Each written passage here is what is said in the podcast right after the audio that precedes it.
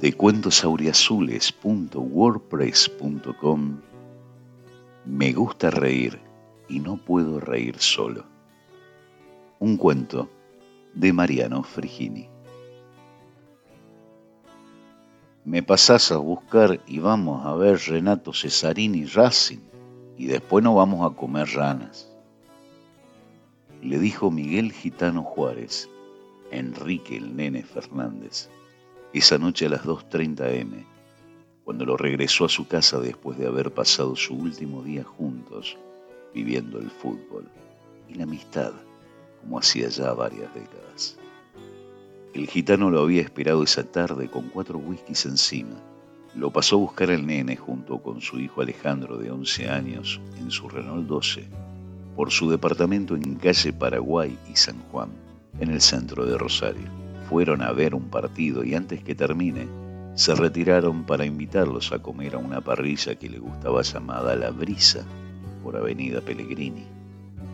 A la vuelta, el gitano sintió la noche de esa madrugada como un silencio de aurora.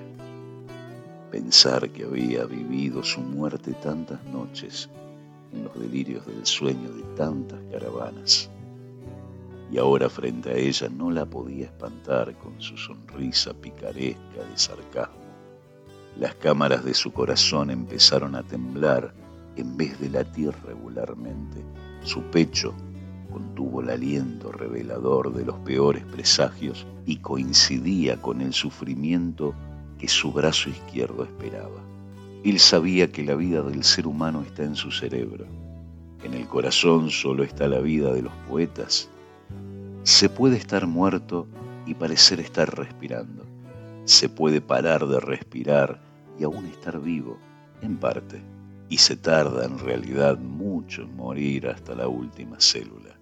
Aunque para nosotros la muerte sea un segundo, no es para nada una línea fina. En realidad, la muerte es un proceso muy largo y complicado. Así que aprovechó esos minutos de oxígeno que le quedaba a su mente, ya volaba un tiempo sin relojes, para ir a tomar un vasito de vino a la casa de su amiga curandera en Tucumán. Hace mucho que no me recordás, Miguelito. Recordar, volver a pasar por el corazón. Creo que esta será la última vez que lo uso. Me estoy yendo, tía Marta. Traje tu memoria para despedirme. Memoria es lo que me falta. Solo los seres que perciben el tiempo recuerdan y yo ya no pertenezco más a este tiempo, mijo. A mí también me queda muy poco. ¿No pasaste bien por lo menos? Hice lo mejor que pude, como me enseñaste, tía.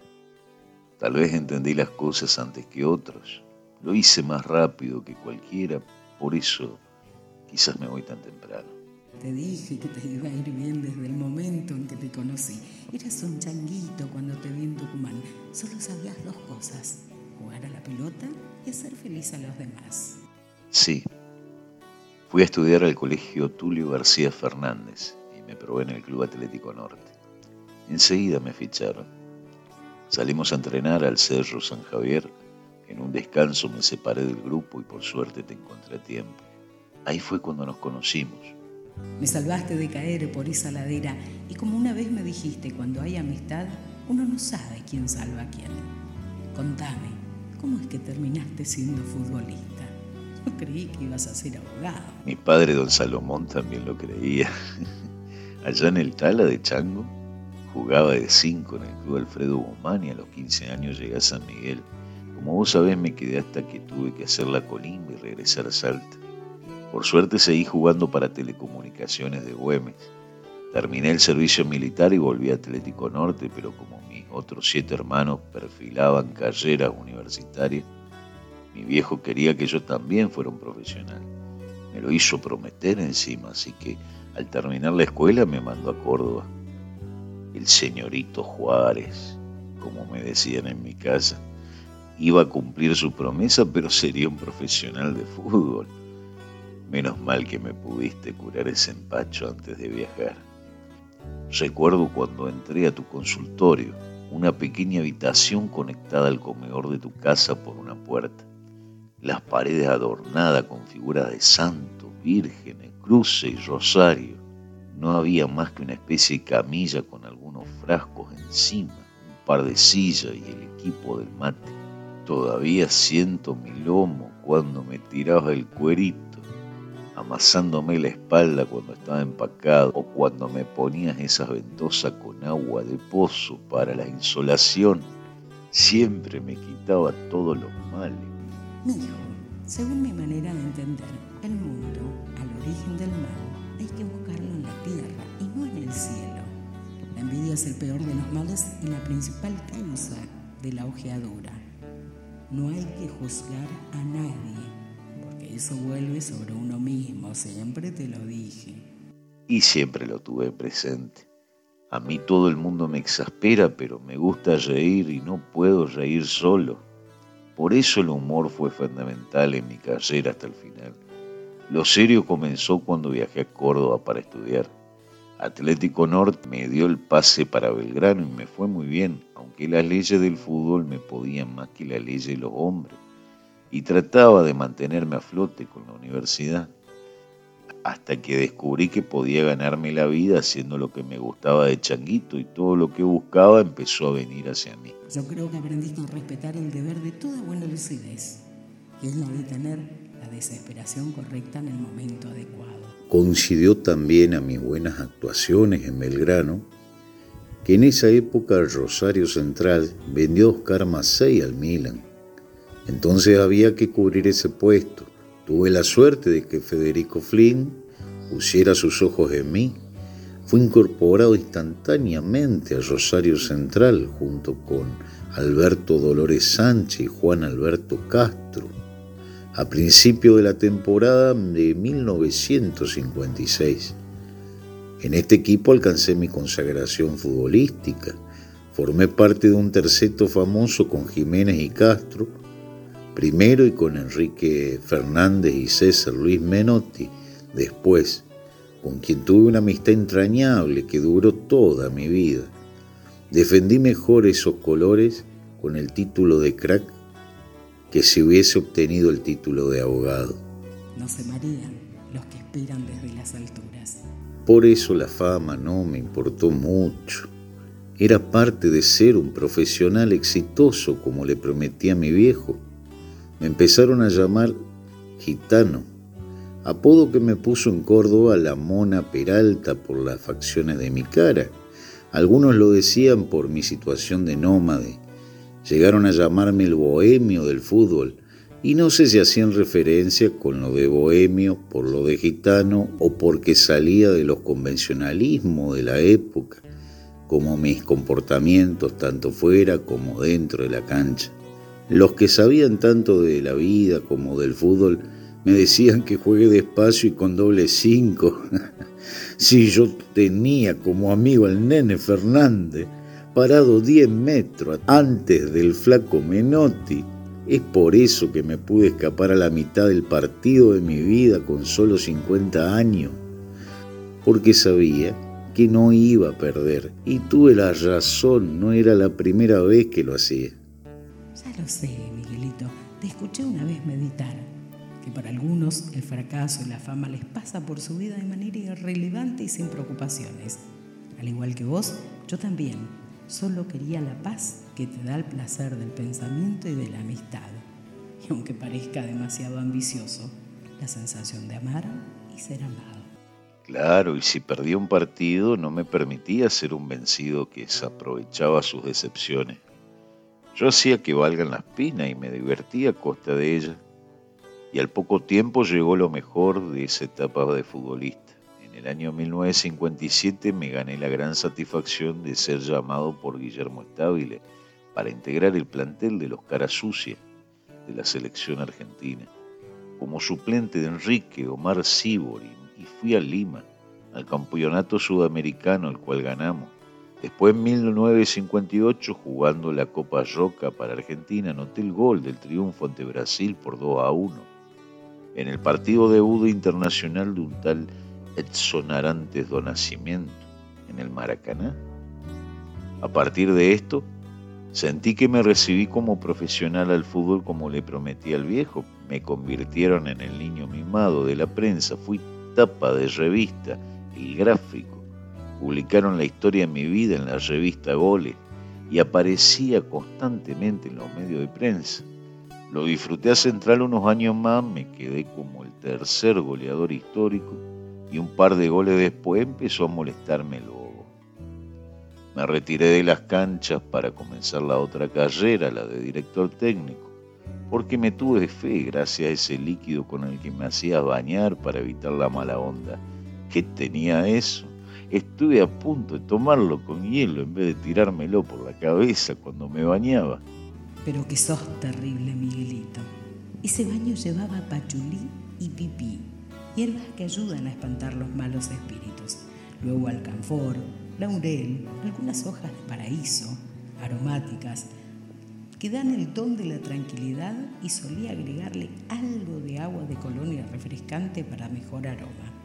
Todo eso era acompañado con una buena oración. Y me sirvió mucho, tía. Dirigí muchos equipos y varios fueron exitosos. Luego comencé a ayudar al flaco Menotti con el seleccionado nacional en el Mundial de Argentina. Yo visitaba los entrenamientos y partidos de los equipos extranjeros para aprender los estilos de juego, descubrir falencias y potencias, etc. Y luego pasarles información, lo cual les servía para prever el planteo de juego que tomaría el equipo argentino. Me daba gracia que la prensa ya hablaba del menotismo y yo lo gastaba al flaco diciéndole que Tojile no saben que vos sos gitanista. Cosechaste amigos y triunfaste con lo que te gustaba, bordeando la alegría con la irresponsabilidad, pero fieles a una manera de sentir la amistad y el fútbol. ¿Tuviste una hija también? Sí, María Inés. Tal vez fue el mejor gol que hice en Central. Como ese que la coloqué suave al ángulo con el sol de frente, cegado por la luz. No la vi entrar, pero sentí el calor del placer en el rostro y los alaridos de la tribuna enloquecida que bajaban por mi espalda, mordiéndome hasta la pantorrilla con un dolor dulce, junto a un aire pesado que va y viene como un perfume viejo de sudor y un silencio. ¿Y al bohemio se le dio eso de ser padre también? No lo sabré nunca, pues. Creo que como todo buen padre que ha garabateado sobre sus hijos las mejores como peores palabras y acciones, pensé que las decía y hacía de la mejor manera, pues. Lo importante acá es que ella se haya percibido amada por mí ese era mi trabajo. Así que si alguna vez se sintió amada es porque lo hice bien. Yo podría haberte salvado, Miguelito, si no fuera por haberme ido antes al país del olvido. Pero tía Marta, pues, si recordara al pelandrún del nene, seguro que va a pensar que si me quedaba un rato más en una de esas me descomponía delante de él y me salvaba, pues pero el vino, el faso, que si él fumaba uno y yo en el mismo tiempo me fumaba diez cigarrillos y la bola de coca con bicarbonato y la comida, no me iba a poder salvar de lo inevitable, pues.